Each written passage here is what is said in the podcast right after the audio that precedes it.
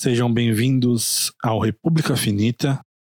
Eu sou Edson Wesley, mais conhecido como Black Sheep Away, e este é um podcast sobre histórias. Histórias sobre grandes personalidades, grandes momentos do planeta. E esse em específico é chamado República Finita. As causas e os momentos mais importantes da queda do antigo Império Romano uma das épocas mais incríveis da história da humanidade, uma das sociedades mais extraordinárias e as causas que levaram à sua queda. Esse podcast é altamente inspirado em outros do seu tipo, principalmente no genial podcast do Dan Carlin, Hardcore History. Esse, esse podcast tem muita inspiração numa série que ele também fez sobre a República Romana, também tem muita inspiração no glorioso Oliver Talk, que é brasileiro. Quem não conhece também vá dar uma olhada.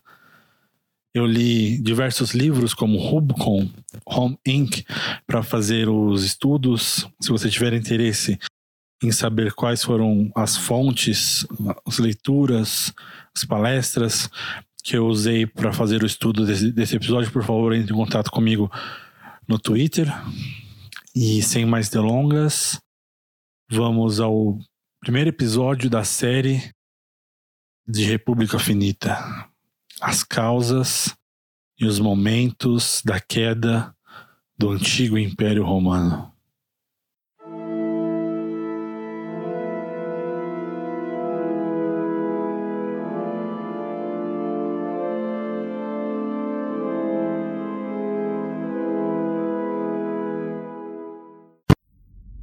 O quão ambicioso você se considera?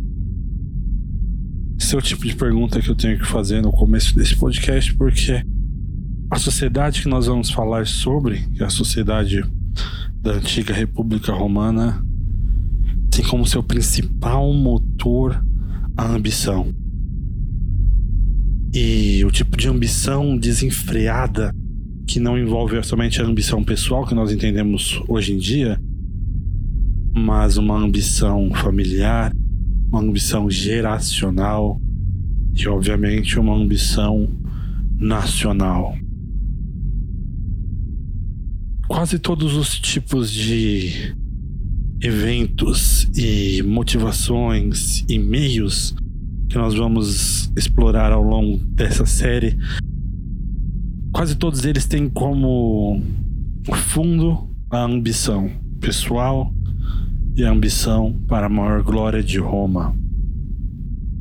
Esse é o tipo de coisa que eu, eu pergunto o quão, o quão ambicioso a pessoa é, porque o brasileiro é, uma, é, um, é um tipo de povo muito pouco ambicioso. Nós, nós somos um, um povo muito mais imediatista do que, por exemplo, um americano, um japonês, que tem um costume já muito arraigado de planejar para o futuro, pensar na sua família, nos seus filhos e fazer o, o que nós chamamos de pé de meia. Mas isso não, é, isso não é culpa do brasileiro. O brasileiro é, é uma vítima da, da sucessão de, de tragédias que foram as suas consecutivas refundações e as novas repúblicas e os governos ditatoriais que aconteceram no Brasil e a, um, o tipo de economia que, que permite a uma pessoa planejar um tipo de futuro é uma coisa muito recente pro brasileiro. Tem gente que, não, que deve estar ouvindo esse podcast hoje em dia que é mais novo do que a capacidade do brasileiro de projetar como o dinheiro dele vai, vai estar ali há um mês. O brasileiro é um dos poucos povos do planeta que tem o costume de fazer compras mensais no supermercado, que tem freezer de carnes dentro de casa, e, esse, e é esse tipo de coisa que o, que o, que o brasileiro não, não consegue perceber. Tolhe a ambição dele. E sem ambição, o povo, uma nação, fica apenas patinando no seu próprio presente. Júlio César, talvez um dos maiores homens da história do planeta, claramente um dos homens mais ambiciosos da história do planeta, nasceu nesse meio romano que, que eu estou falando de ambição desmedida. O Júlio César era de umas famílias mais clássicas e bem estruturadas e bem financiadas de Roma. E ele tinha o que era costume nas, nessas famílias importantes, que era uma sala sem nenhum tipo de móvel. Não tinha nenhuma cadeira, não tinha nenhuma mesa. O que tinha nessa sala, a única decoração eram nas paredes, que eram rostos, faces de cera, colocadas por toda a parede e pelo teto. E essas faces de cera tinham linhas ligando umas às outras. Essas faces de cera eram feitas imediatamente após a morte de um familiar. Eram separadas e colocadas na parede. Esse cômodo da, da casa dos romanos mais abastados era única e exclusivamente para que eles entrassem e admirassem e pensassem no legado da sua família, no seu próprio legado, e que continuassem a alimentar essa ambição desmedida que os romanos tinham. E esse tipo de ambição pode parecer que eu estou falando mal, mas é esse tipo de ambição que permitiu que os romanos fossem um dos povos mais vitoriosos e mais interessantes de toda a história do planeta. Nenhum tipo de povo que eu consiga imaginar conseguiu levar a tanto tempo e conseguiu estruturar a sua toda a sua história em cima de, desse tipo de ambição.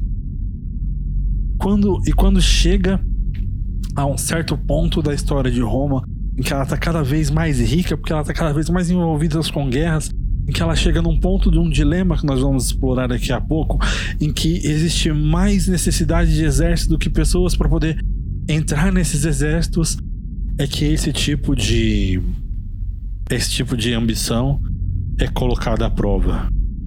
Mas até lá, Roma já conquistou quase todo mundo conhecido, Claramente, a maior parte da Europa já estava enveredando no norte da África, no que nós chamamos de Ásia Menor. Então, para Roma, esse tipo de coisa e esse tipo de construção histórica, esse tipo de motor, que é como eu gosto de chamar, o motor da força dos romanos é a ambição, para eles funcionou perfeitamente. Um dos livros que eu li para fazer as pesquisas para essa série de podcasts se chama Home Inc. E o autor trata a República Romana como se fosse uma empresa, uma empresa moderna que tem, tem seus diretores, tem seu CEO, cada um tem uma função muito específica. E ele coloca. E a premissa básica dele é que Roma é como uma empresa, porque antigamente se tinha o, o jargão para a glória de Roma e nas empresas nós temos para o sucesso da empresa. Roma era tratada como as pessoas tratam hoje uma empresa, uma, uma multinacional, uma estatal talvez, mas que a corrupção era rampante o tipo de nepotismo, os tipos de intrigas, não é muito diferente do que nós costumamos a ver nos últimos anos no Brasil e ao redor do mundo com empresas corruptas, mas que ainda assim conseguiram obter um nível de sucesso gigantesco através de de clientelas escusas de coronelatos em partes remotas do país. Um dos autores um dos historiadores que eu mais gosto. Me fugiu o nome dele agora, mas ele escreveu um livro sobre o antigo Império Mongol. Ele tinha uma frase no livro dele que dizia mais ou menos assim: que os grandes homens da história são quase sempre sinônimo dos piores homens da história. No sentido de que os, os grandes homens da história são sempre os tem a capacidade de fazer as maiores barbaridades. Você pensar nos tipos mais pacíficos da história, talvez um presidente laureado como Abraham Lincoln, ou Mahatma Gandhi, ou até mesmo Dom Pedro II, no nosso, no nosso contexto brasileiro, todos eles em algum momento tiveram de tomar uma decisão em que eles sabiam que tomando aquela decisão eles estariam colocando a vida de milhares, das milhares de pessoas em direto contato com a morte. Se alguém te perguntasse hoje, se eu chegasse hoje para você, abrisse um botão na sua frente e dissesse que se você apertasse esse botão, 20 mil pessoas morreriam naquele instante. Você, você não precisava conhecer essas pessoas, mas seriam brasileiros, seriam pessoas do seu próprio país, irmãos de pátria. Você apertaria esse botão? Se você é o tipo de pessoa que diz que não apertaria esse botão, automaticamente você está excluído da possibilidade de entrar para o rol das grandes pessoas da história. E é esse tipo de coisa, esse tipo de, de ensinamento que era uma coisa completamente disseminada no ar de Roma. As pessoas eram acostumadas a tratar esse tipo de decisão com a naturalidade que você vai numa padaria. Roma ela era estruturada em três castas, digamos assim. Nós tínhamos os patrícios, que eram os senadores, os políticos, os cônsuls de Roma, que são as pessoas mais, mais ricas, os donos da terra, as pessoas que, que conseguem viver sem precisar trabalhar, porque trabalhar não era um jeito muito bem visto de, de sobreviver em Roma. Então, as pessoas que tinham terras viviam da terra, e as pessoas que precisavam trabalhar para viver, no sentido de serem os donos do, dos comércios, entravam no que nós chamaríamos hoje de uma classe média alta. Naquele tempo eles eram os cavaleiros. Os cavaleiros eles eram responsáveis por todo o comércio de Roma. Não, não me leve a mal, eles não estavam levando a pior parte dessa, dessa barganha, porque Roma, quanto mais guerras eles entravam e mais contatos com outros reinos, eles ou absorviam ou entravam em contato com novas fronteiras, o comércio de Roma estava explodindo num nível só foi se ver novamente na Revolução Industrial. E essa classe de Roma, os cavaleiros, sobreviviam desse tipo de comércio, de trabalhos que envolviam um montante de dinheiro que eram levados eventualmente até a classe patrícia e a terceira classe de Roma é o que nós chamaríamos da plebe. A plebe são os pobres, o que nós chamaríamos de classe baixa. E a plebe, sim, era quem levava a, a pior parte desse tipo de, de negociação, digamos assim. Porque enquanto os patrícios e os cavaleiros tinham esse tipo de, de comunhão tácita, eles não eram, obviamente, parceiros, mas muito longe de serem inimigos, os dois estavam, eram sempre inimigos velados dos plebeus. Os plebeus não tinham voz, os plebeus não tinham como possuir nem a terra nem o comércio, então eles sobreviviam do que eles podiam. Muitas vezes de simples doações, ou quando os senadores precisavam serem eleitos, eles praticavam subsídios, eles praticavam tipos, no, que nós chamaríamos hoje em dia de bolsas, que eles davam para o povo para poder, para poder trazer mais votos, porque eles precisavam se manter no poder.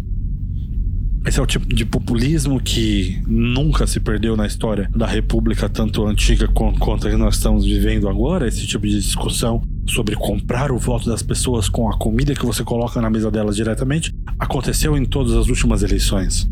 E já existia na República Romana e os plebeus, apesar de, de não conseguirem sobreviver do seu próprio trabalho, porque eles eram impedidos socialmente, eles tinham uma vantagem de que Roma estava cada vez mais entrando num, num buraco muito fundo por causa da sua própria ambição.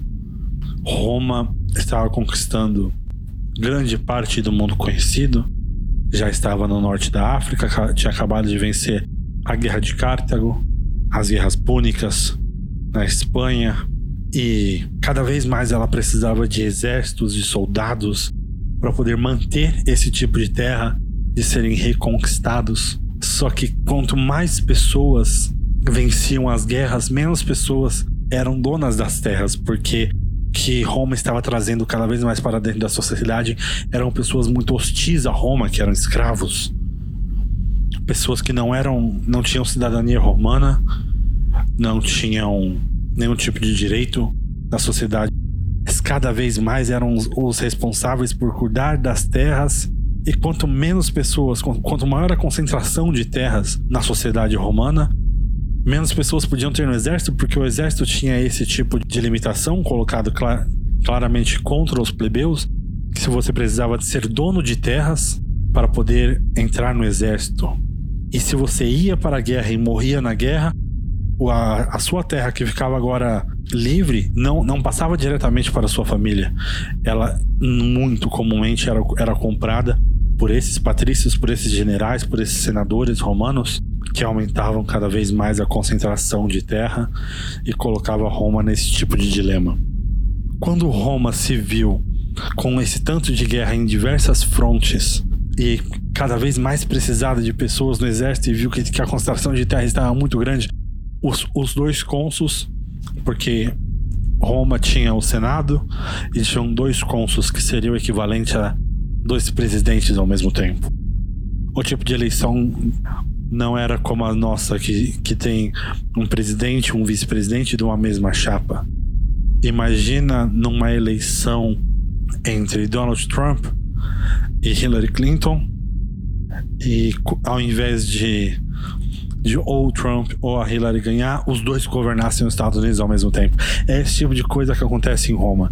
Que, e, e que também entra no que nós estamos falando, que cada vez mais exercita a ambição, as pessoas elas têm que ser cada vez mais poderosas para que elas possam ter um tipo de, de poder para contrabalancear o outro cônsul ou a outra facção dentro do Senado. A ambição é o motor, o motor chave de Roma. E quando Roma se viu com diversas guerras em diversas frentes e sem, e sem exército suficiente, os dois cônsules passaram uma lei para poder colocar plebeus no exército sem eles serem donos de terras. E os plebeus, vendo, vendo o desespero da sociedade, dos patrícios, dos cavaleiros, viram que eles estavam numa posição muito boa de barganha dessa vez e fizeram uma greve. Essa ideia moderna de que você pode obrigar uma pessoa a ir à guerra é uma coisa muito do nosso tempo. Ela, ela nasceu a partir da Revolução Francesa. Antigamente, você precisava ter um incentivo para que a pessoa lutasse pelo seu país. E os plebeus não tinham nenhum na sociedade romana. Então, os plebeus negociaram com os, com os senadores, com, com os cônsuls e criaram o que passou a se chamar da Tribuna das Plebes. A Tribuna das Plebes eram como um contrapeso ao Senado romano. A tribuna das plebes eram concentrações de pessoas de baixa de baixa nobilidade que não tinham uma linhagem importante em Roma.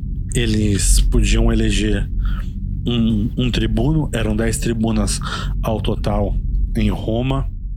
Esses tribunos podiam discursar dentro do Senado, podiam vetar leis que achavam que eram contra o interesse do povo e podiam criar leis e ao invés de levar de levá-las ao Senado e aos cônsules, podiam levá-las direto ao povo para, para serem aprovadas. Era um, era um tipo de poder completamente novo nesse, nesses contrapesos que existiam, existiram por séculos em Roma. E muitas pessoas tiveram interesse nesse tipo de poder, porque ser um patrício ou ser um, um agora um tribuno das plebes era o único jeito de você garantir a sua segurança dentro de Roma, porque Roma não tinha uma força policial estatal, como nós entendemos hoje, a polícia militar, ou o exército, ou a polícia federal. O que Roma tinha era apenas o seu sistema judicial. Então, quando você tinha alguma contenda com alguém, você entrava, você entrava com o que, o que diríamos hoje que era um processo, você ganhava esse processo na corte, você ganhava o direito de poder retribuir o erro que essa pessoa fez com você e quase comumente as pessoas resolviam fazer isso com a força. Mas se você era um tribuno das plebes, ou se você era um senador, ou obviamente se você era um cônsul, você era intocável dentro de Roma. Então, os tribunos das plebes passaram a ser uma das posições mais concorridas dentro da sociedade romana. O nascimento da tribuno das plebes não é um não é um simples detalhe. Dentro dos livros que eu li para fazer esse podcast, eu escolhi esse a nascimento da tribuna das plebes e o, o aparecimento de duas pessoas importantes que nós vamos entrar, entrar agora, que são os irmãos Graco, que foram os dois acontecimentos que acenderam a chama que eventualmente ia levar à explosão da antiga República Romana. Um dos tribunos das plebes mais conhecidos foi Tibério Graco. Tibério Graco, irmão de Caio, mas era o irmão mais velho, 10 anos mais velho. Plutarco diz. Plutarco é um dos poucos escritores que, que escreveram naquela época e descrevendo pessoas e acontecimentos, então eu vou acabar citando muito Plutarco por aqui. E Plutarco nos diz que Tibério Graco era uma das famílias das mais ricas de Roma. Ele não, não era apenas um nobre, mas ele era um dos nobres. E Tibério Graco teve, teve a sua experiência como soldado romano, como todos os nobres da época. Conta a história que seu irmão Caio escreveu sobre Tibério. E Plutarco, fazendo as suas pesquisas nas bibliotecas romanas, encontrou que Tibério estava andando, voltando de uma das guerras, estava andando pelo interior da Itália e estava olhando aquela imensidão de terras que Roma havia conquistado. E ele passou dias e dias e dias andando e ele não encontrou nenhum romano trabalhando nas terras. Apenas escravos nessa época cuidavam das terras e esse tipo de coisa chamou a atenção de Tibério Graco porque ele começou a, a perguntar onde estão os romanos que são donos dessas terras. Os romanos dessas terras estavam indo para a guerra, morrendo na guerra, para os generais que eram os, os senadores romanos, e esses senadores romanos que, que não morriam na guerra compravam as terras dos soldados que morriam sob a liderança deles e assim aumentavam a concentração de terras e diminuíam a possibilidade de novos soldados aparecerem. Tibério, quando chegou em Roma, fez um discurso aos veteranos que Plutarco escreve no livro dele, As Vidas, e eu vou, eu vou dizer aqui. Abro aspas. Os animais do campo e os pássaros do ar têm seus ninhos e esconderijos, mas os homens que lutam e morrem pela Itália desfrutam apenas da luz do sol e do vento que é gratuito. Nossos generais exortam seus soldados a lutar pelos túmulos seus ancestrais. Esse apelo é uma enganação. Vocês não têm nenhuma tumba ancestral. Vocês lutam e morrem para dar riqueza e luxo aos outros. Vocês são chamados de mestres do mundo, mas não possuem nenhum pé de terra que vocês possam voltar para casa e dizer que é seu. Fecha aspas. Esse tipo de animação de Tibério Graco ao voltar da guerra o vê eleito como tribuno das plebes. E assim que ele é eleito tribuno das plebes, Tibério Graco começa a desenhar um tipo de reforma, a reforma agrária de Roma como a prioridade ele propõe dividir as terras que existem e redistribuí-la entre as pessoas que voltaram da guerra e não têm mais as suas terras, que era uma lei que já existia em Roma, mas nunca foi aplicada, porque as pessoas que, que voltavam da guerra e, e perdiam as suas terras, porque elas tinham entrado no que nós chamamos hoje de default, e eram compradas pelos senadores, elas não tinham o poder que os senadores tinham de entrar na, na justiça, nas cortes romanas, e de comprarem o juiz, porque o sistema, o sistema romano de justiça era completamente corrupto. Ex existe uma frase que o historiador que escreveu o livro Rubicon cita: um cônsul romano é processado por um, por um cavaleiro, eles entram em julgamento, e eventualmente o cônsul ganha, mas Assim que o cônsul ganha, ele começa a chorar e a sua família pergunta: por que você está chorando? Você ganhou a ação? E ele fala: ah, mas eu ganhei a ação a que custo? Eu podia ter comprado esses juízes a um preço de cavaleiro e não a um preço de cônsul. A sociedade romana ela não tinha uma clientela de advogados como nós hoje. O que você fazia na época romana, você emprestava dinheiro aos advogados, mas eles não, eles não precisavam pagar nenhum juros nem te devolver de volta. E eles resolviam trabalhar de graça para você. Então, os pobres da época não tinham como contratar um advogado, então eles tinham que se defender e existiam advogados que, que tinham poderes de oratória gigantescos, como Cícero, que nós vamos mais para frente conhecer na história. Então essas pessoas acabavam sem nenhuma terra e Tibério Graco começou a apelar diretamente para essas pessoas e coloca a reforma agrária como uma sua prioridade.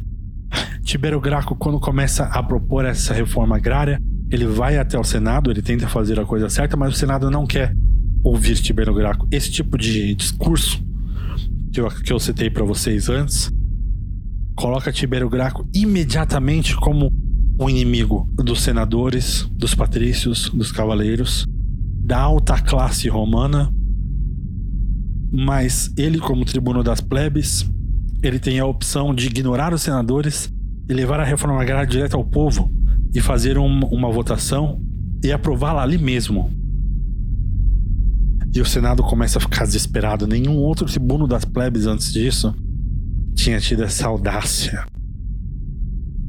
Então, Tibério, essa quantidade de poder que ele estava ganhando, só teria um outro adversário, que seria um outro tribuno das plebes.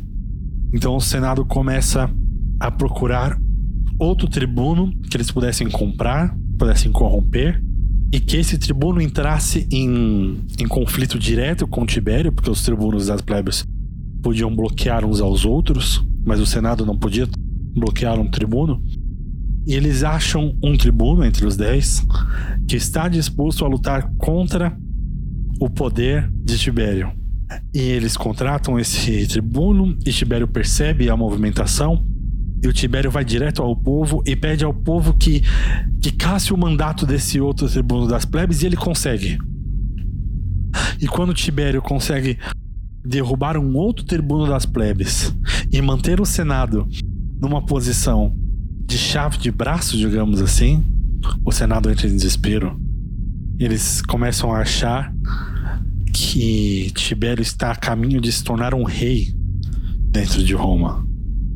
E o Senado começa a pensar, começa a discutir possibilidades de processar Tibério e começam a contratar advogados. Alguns senadores e os cônsuls começam a dar cargos para Tibério dentro do governo. E quando Tibério acaba esse cargo, eles vão aos, ju aos juízes e dizem que Tibério estava desviando dinheiro, estava fazendo malfeitos, tudo para quando acabasse o mandato de Tibério na, no, como tribuno das plebes e ele deixasse de ser intocável dentro da sociedade romana, eles pudessem pegar Tibério e essencialmente matar. O povo, alertado por Tibério, mas vendo essa movimentação ao ar livre, começa a fazer guarda a Tibério, porque como eu falei, a sociedade romana não tem um, uma força policial própria. Então, se você é uma pessoa importante em Roma, você precisa ter o seu próprio tipo de guarda. E Tibério tinha o povo. Tibério ganhando essas, essa chave de braço contra o Senado e contra o outro tribuno da plebe, vai ao Senado e coloca a sua reforma agrária na mesa para discussão dos outros senadores, para que eles possam agraciar e eventualmente transformar em lei. Mas os senadores começam a tirar as pessoas da comissão de lei que se formou para apreciar essa reforma agrária, porque essa ideia de comissão é uma coisa muito parecida com, com a estrutura que nós temos hoje na nossa sociedade brasileira. Então, quando você, você precisava de, um, de uma lei aprovada pelo Senado, você montava uma comissão, a sua comissão analisava, A comissão, depois da existência da tribuno das plebes, era formada por outros tribunos, pelo povo, pelos senadores. Eles começam a esvaziar a, a comissão da lei de Tibério Graco para que essa lei não passasse. Enquanto essa disputa estava acontecendo, e Tibério vai todo dia ao Senado e discursa, está com o povo ao seu lado e o povo grita palavras de apoio a Tibério e ele tenta colocar essa reforma agrária através do Senado. Acontece um, um dos eventos mais importantes. O rei de Pérgamo morre. Pérgamo era um reino na Ásia Menor, nós chamaremos hoje de Irã, Iraque, um reino enorme. E o rei de Pérgamo faleceu, a sua família abriu o seu testamento, e no seu testamento, o rei de Pérgamo deixou todo o reino de Pérgamo para Roma. Todo o território agora dessa dessa parte imensa da Ásia Menor. O Irã é um lugar muito grande. Eu, eu digo Irã porque é, é naquela área. E, e agora o reino de Pérgamo inteiro pertence a Roma. E quando o rei de Pérgamo deixa Roma, todo o seu reino, Tibério Graco percebe na hora a possibilidade que se abriu para ele. Esse tipo de coisa é uma coisa muito alienígena para nós que somos modernos, mas imagine que um, que um dia o presidente da Argentina venha a falecer, ou um ditador da Venezuela, e ele deixa no seu testamento que todo, todo o espaço venezuelano, todos os seus minerais, todo, toda a sua infraestrutura é do Brasil. O Brasil agora pode fazer o que, o que quiser com toda a área da Argentina, ou da Venezuela, ou do Uruguai, qualquer exemplo que você queira tomar, mas agora automaticamente todo esse espaço e toda essa riqueza já montada por séculos e milênia pertence ao governo brasileiro e todas, e todas as fontes de poder e de ambição dentro do governo brasileiro agora têm acesso a esse tipo de riqueza. Tibério Graco percebe e vai direto ao povo, ele nem passa pelo Senado, ele vai direto ao povo e diz: essa nova terra, esse novo reino de Pérgamo é, é um presente dos céus. O Senado estava discutindo que eles não tinham como fazer a redistribuição de terras, mas agora nós temos terras novas que nós podemos dar aos nossos veteranos que não tem nenhum dono passado. E essa redistribuição de terra agora não tem mais motivo para não acontecer. E o povo começa a apoiar Tibério, começa a se discutir um novo plano, uma nova lei da reforma agrária, agora visando diretamente o reino de Pérgamo. E o Senado, vendo isso, ele vai à loucura. Porque Pérgamo era um reino muito rico. Rico não só em coisas exóticas, como seda ou ouro, mas ele era muito rico em recursos. Tinha fronteira com outros dos mais ricos reinos da antiguidade. Ele tinha acesso a tipos de agricultura que eram desconhecidos, tipos de, de vegetais e frutas e coisas que custavam aos senadores e, aos, e ao povo romano, aos patrícios, aos cavaleiros, rios de dinheiro para obter, e era um luxo imenso, agora eram deles.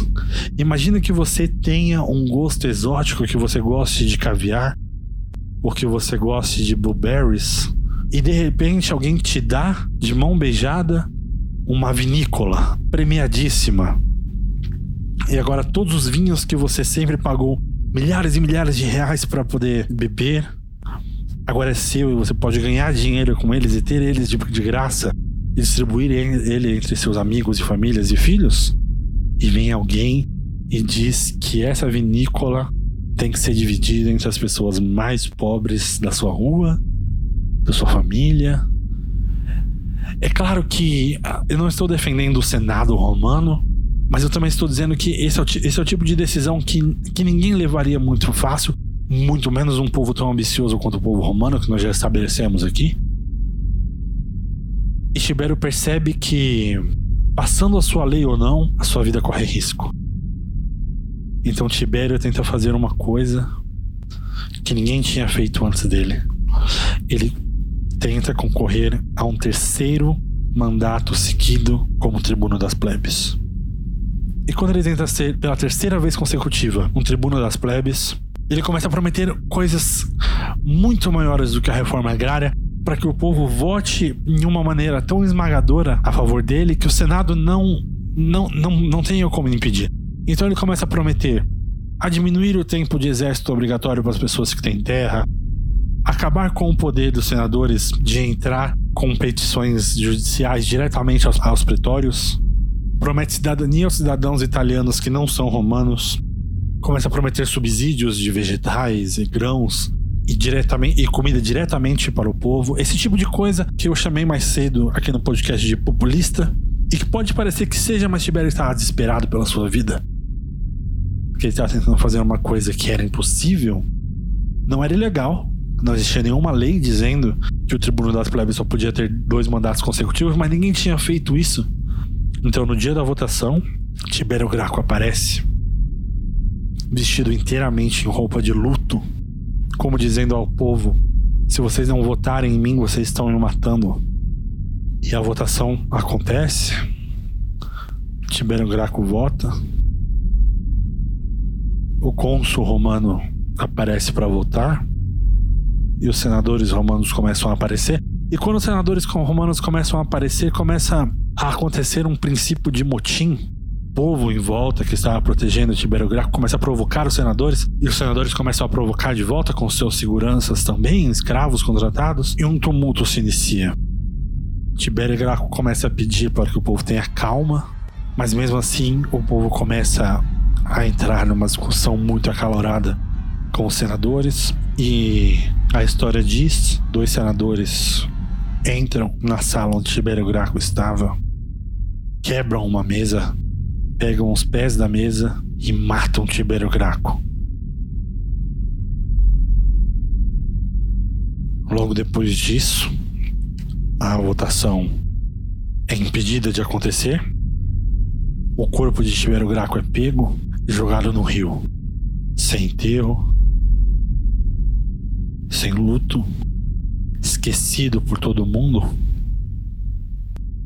E o Senado romano sabia do peso do que eles tinham feito, porque uma semana de Plutarco após a morte de Tibério Graco, o Senado romano passou a proposta de reforma agrária que ele tinha, como, como se tentando falar ao povo: ok, ele está fora da jogada, mas nós vamos honrar a memória dele e tentando fazer com que isso acabasse ali, amarrando as duas pontas, acabando com essa insurreição popular que Tibério Graco tinha começado, mas eles não contavam com outro personagem que era um muito mais interessante irmão de Tibério Graco, Caio Graco.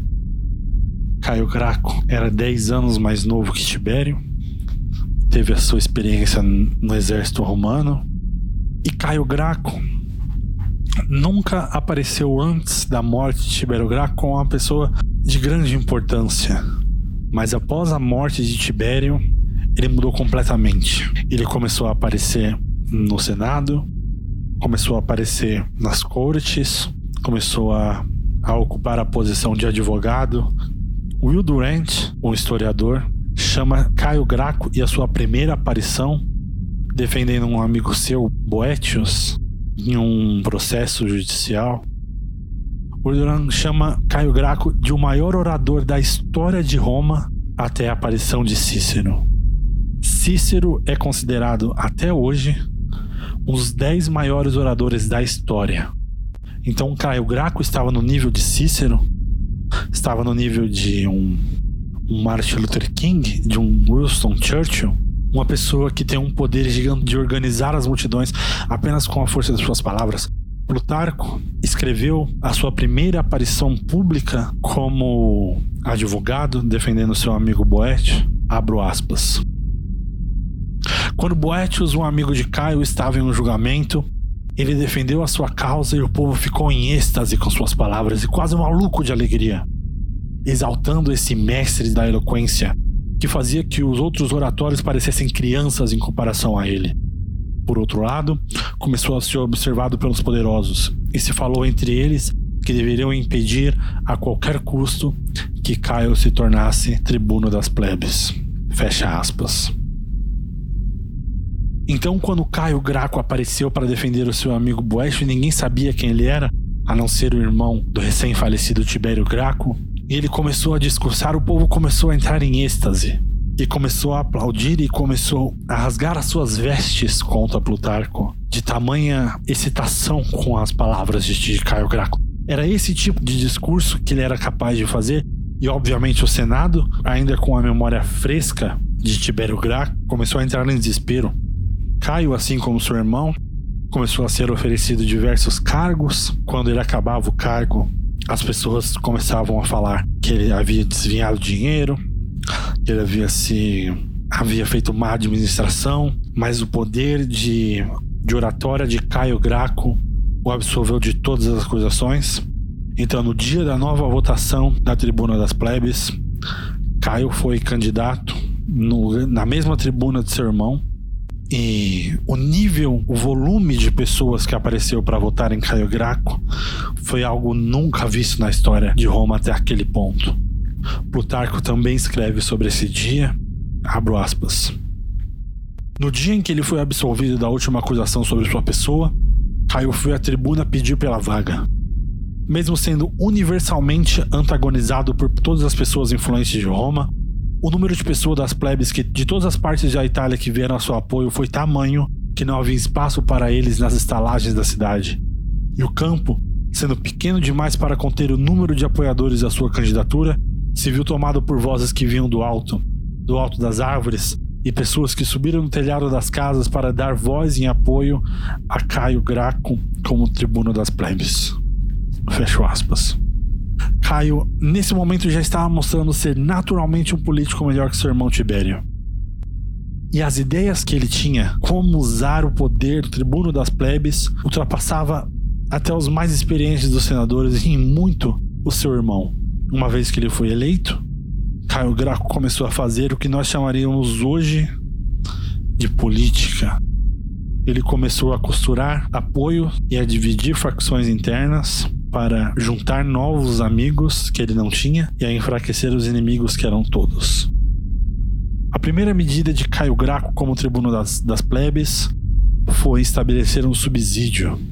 Ele baixou os preços dos grãos, dos vegetais, a ponto de deixar praticamente de graça todo, toda essa comida e tirar dos senadores o poder de fazer o que eles sempre fizeram, de na época da eleição dar mais e mais comida para o povo. Se o povo tem a comida praticamente de graça ao longo de todos os anos, eles não precisavam agora se submeter à chantagem de um senador. E com isso o senador per perdeu não só um senador, mas todos os senadores que, que praticavam esse tipo de coisa perderam todo o apoio popular que eles tinham desse tipo de plebe. É o que nós chamaremos hoje, o que Caio Graco fez de coronelismo no Nordeste, é uma coisa muito comum no Norte. Também podemos, poderíamos traçar comparações com o Bolsa Família, apesar de ser um pouco diferente, porque era uma coisa intimamente ligada antigamente ao povo e Caio Graco fez ser ligada ao Estado. Então não interessa quem era o senador, Caio Graco teve a ideia de fazer esses, subsídios serem diretamente ligados ao Estado. Então não interessava se o senador estava oferecendo. Se ele saísse, entrasse outro subsídio se mantinha.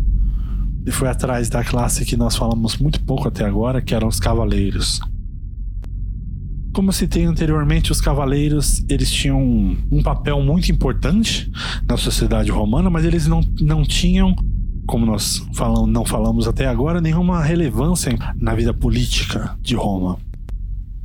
Caio Graco viu essa falha, entrou na, nas graças da classe equestre e falou que eles deviam ser os, os responsáveis por cobrar os impostos nesse novo reino de Pérgamo que o rei tinha deixado em testamento para Roma. A ideia de Caio Graco sobre os impostos é porque em Roma o imposto era feito o que nós chamaremos hoje por freelancers, por pessoas contratadas pelo Estado e não pelo Estado diretamente. As pessoas, normalmente os patrícios, vinham até o Estado, o Estado dizia: bom, nós precisamos cobrar impostos dessa área. uma pessoa aparecia e dizia: Bom, eu posso trazer para vocês um valor X de impostos. E um outro, uma outra pessoa dizia: Bom, eu posso trazer um valor Y, X mais 10 de impostos. E assim ia, as pessoas iam oferecendo seus serviços, dando seus valores, e a pessoa que era escolhida tinha que trazer para o Estado romano o número X que ele prometeu de impostos para o, para o Estado e o que, e o que sobrasse ele era do cobrador de imposto. Então, os cobradores de impostos eram muito mal vistos. Para quem já leu a Bíblia sabe que é uma ofensa clássica, cobradores de impostos, por causa desse tipo de ação. Eles eram obrigados a arrecadar um valor X e todo outro valor que superasse X, eles podiam colocar no próprio bolso. Então, a partir daquele valor X, a ambição das pessoas diziam mais alto, então eles exploravam as pessoas o máximo que eles podiam. Caio Graco teve a ideia de falar que, ao invés dos impostos de, do novo reino de Pérgamo irem para Roma, ou de ficarem abertos ao, no mínimo, ao invés de ficarem abertos a todo tipo de, de contratos independentes, Caio sugeriu que todo o reino de Pérgamo fosse para a classe equestre. Caio também sugeriu uma reforma judiciária que favorecia a classe equestre. Porque a justiça de Roma era como, mais uma vez, eu vou fazer uma comparação com a nossa política nacional, porque um senador, quando ele era acusado de um crime, ele não podia ser julgado por um outro juiz diretamente, ele era julgado pelos outros senadores.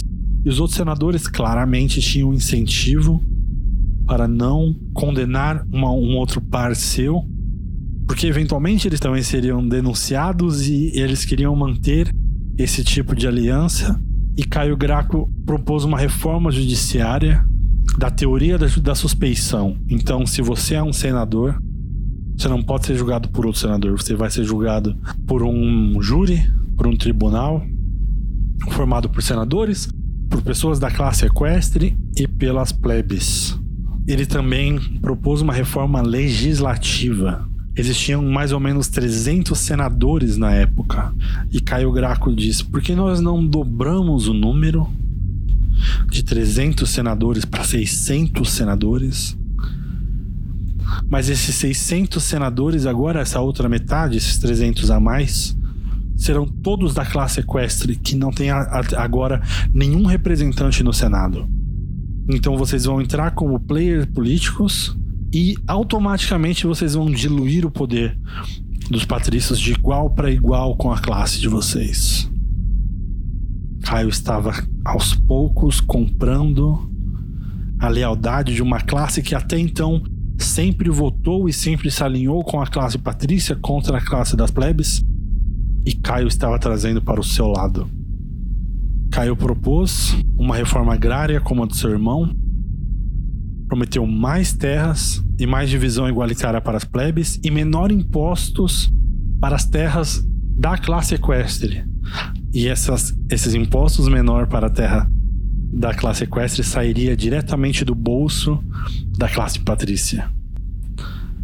Ele também propôs uma reforma militar ele sabia, ele era um homem muito inteligente, ele sabia que uma aristocracia só com o povo não conseguiria fazer revolução nenhuma, então ele sabia que ele precisava do exército. Então ele prometeu que todas as armas e todos os uniformes e todos os transportes e toda a alimentação do exército seria paga pelo Estado, porque antigamente era paga do próprio bolso do soldado.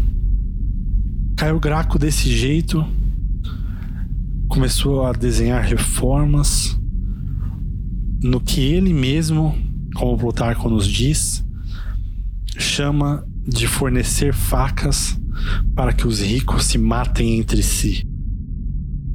Caio Graco, ele não tinha uma ideia de poderosos e oprimidos como nós temos hoje, vendo com um distanciamento, porque os senadores romanos acreditavam que estavam cumprindo a Constituição.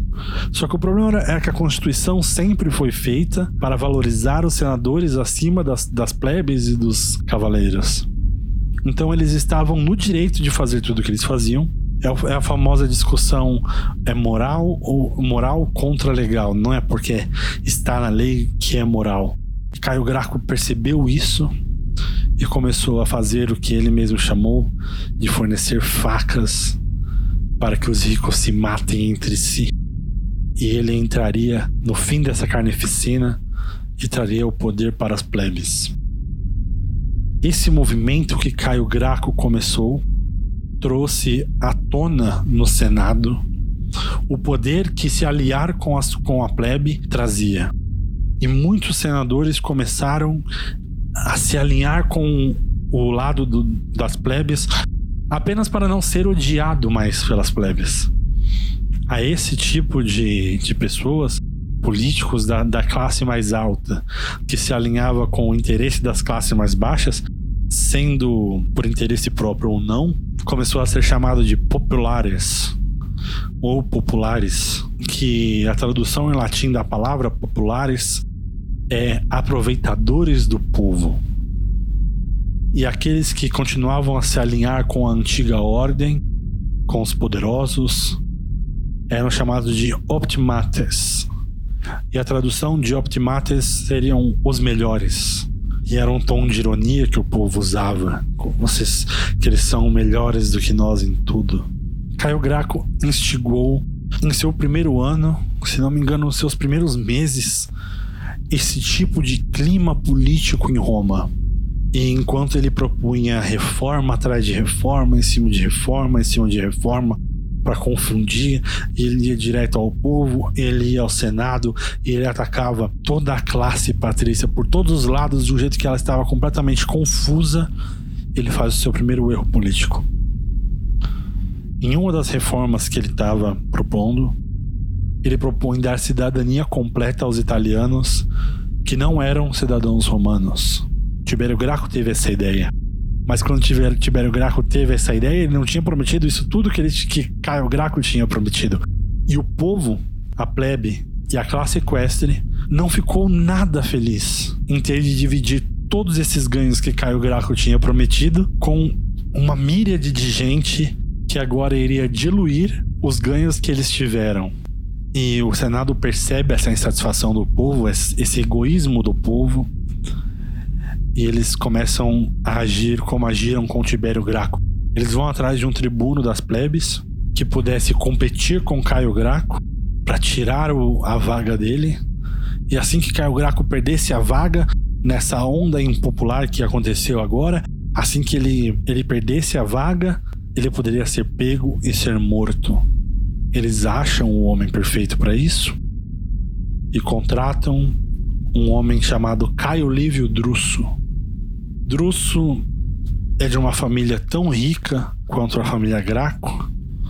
É eloquente, não tão eloquente quanto o Caio, mas não passa nenhuma vergonha em frente aos outros oradores de Roma. Tem todo, chamaríamos de background de uma pessoa de respeito. E a tática que Drusso aplica é talvez a tática mais cínica da história do planeta. Eu, eu pessoalmente, eu Edson, nunca vi nas minhas leituras de história uma tática como a que Drusso aplica para poder ganhar a eleição em cima de Caio Graco. O que Caio Livio Drusso faz é que assim que Caio Graco oferecia uma coisa, ele simplesmente oferecia o dobro, o triplo. Então, quando Caio Graco oferecia que se fizesse duas colônias romanas no norte da África para poder cobrar impostos e pagar os subsídios para os pobres. O povo apoiava, mas o Senado não, não era muito favorável a fazer colônias pelos custos operacionais. Então Caio propôs duas colônias e o Senado foi contra. Caio Livre Drusso aprecia e propunha 12 colônias e o Senado apoiava Caio Drusso. Caio Graco oferecia mais terra para o povo, cobrando os impostos, os novos impostos baixos, e o Senado rejeitava as novas terras. Caio Lívio Drusso aparecia, propunha o dobro de terras que Caio Graco ofereceu, sem nenhum imposto para os pobres, e o Senado apoiava Caio Drusso. Então, quando essa, essa, esse cinismo se repetia, em que Caio Graco aparecia oferecendo uma coisa e Drusso oferecia o dobro, o triplo por cima, E quando o Senado apoiava Druso e rejeitava Caio Graco, Caio Druso aparecia como uma pessoa muito mais efetiva politicamente. Se Caio Graco não, não tinha costurado o apoio no, aos olhos da plebe, não tinha costurado o apoio para fazer 12 colônias, mas Druso tinha o apoio para fazer 12, por que, que eu vou votar em Caio Graco?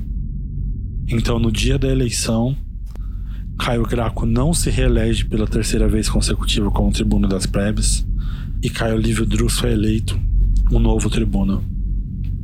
Caio Graco pede que os seus apoiadores que estão revoltados, que, que obviamente perceberam que, o que o Senado tinha feito, ele pede que não aconteça violência. Plutarco diz que no dia da eleição a contagem dos votos estava completamente desregrada.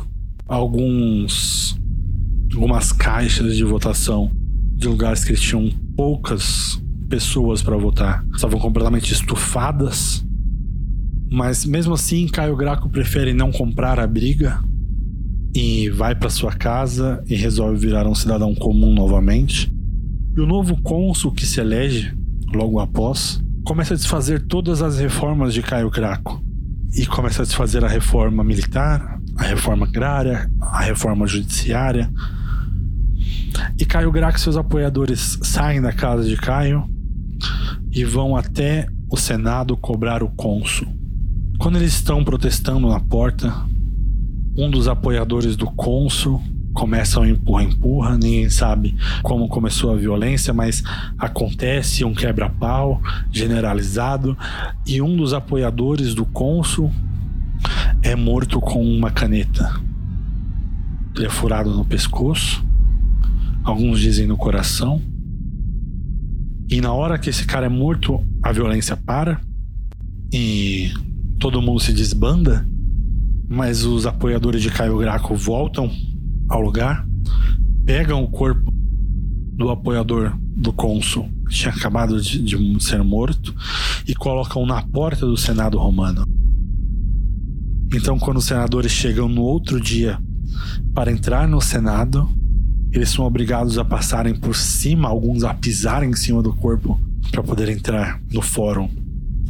Esse é o tipo de clima que os senadores encontram quando chegam para trabalhar.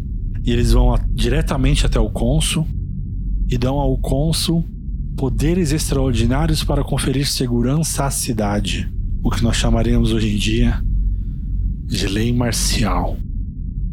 Uma lei que confere ao, ao presidente, ao poder executivo, chamamos assim, poderes muito maiores que o normais para poder prender pessoas, às vezes até matar pessoas, tudo em nome da segurança. E o cônsul aceita os poderes que o Senado dá a ele e pede que os senadores vão para casa e voltem no outro dia, cada um com dois escravos, soldados, todos armados. Mais de 600 senadores, cada um com dois escravos. É praticamente um exército. Caio Graco, no, no outro dia, manda um mensageiro até o cônsul para poder negociar uma, uma trégua, uma paz e o senador manda o mensageiro embora e ordena a prisão de Caio Graco. O mensageiro tenta voltar mais uma vez e o mensageiro é preso e morto. E o cônsul manda anunciar na cidade que quem desertar o lado de Caio Graco terá perdão do Estado. Não será preso, não sofrerá nenhuma retaliação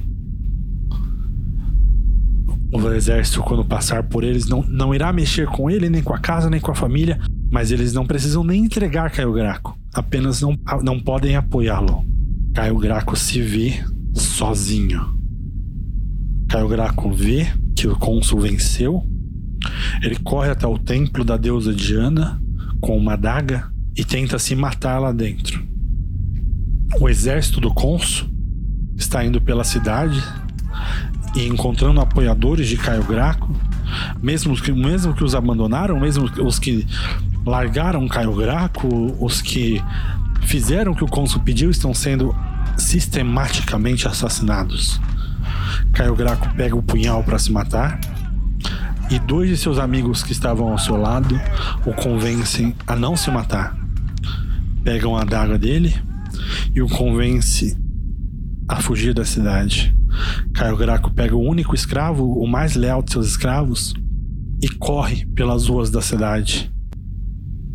Enquanto o exército corre atrás dele e as pessoas nas janelas da cidade dando tchau e torcendo por Caio Graco e Caio Graco desesperado pedindo pelo amor de Deus que alguém empreste um cavalo porque os, os, soldados estão a cavalo e ele está a pé em clara desvantagem e as pessoas não têm coragem de emprestar nenhum cavalo para Caio Graco.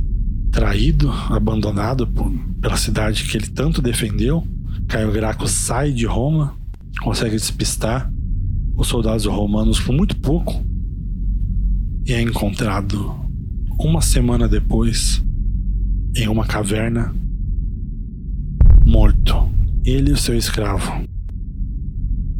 As fontes dizem que ele pediu para o escravo o matar, o escravo o fez, e assim que Caio estava morto, o escravo se matou.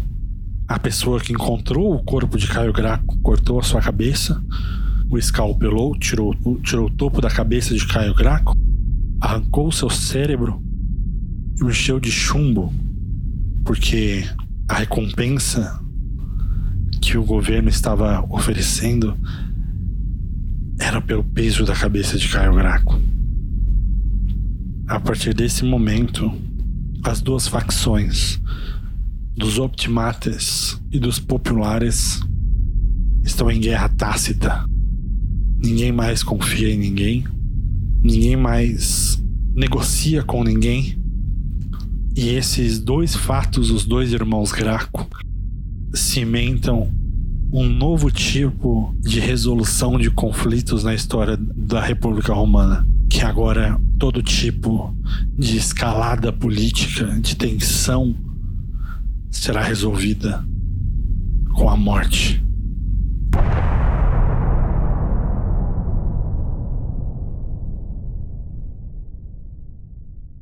No próximo episódio de República Finita, nós vamos continuar acompanhando os desdobramentos da normalização da violência como arma política na República Romana.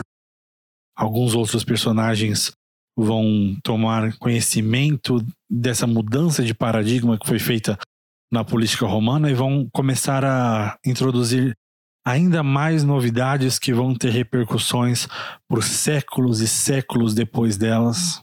Se você tiver algum feedback positivo, negativo, ou qualquer tipo sobre esse episódio, por favor, entre em contato comigo no, na arroba Black Sheep Away no Twitter. E nos vemos no próximo episódio, no segundo episódio da série República Finita.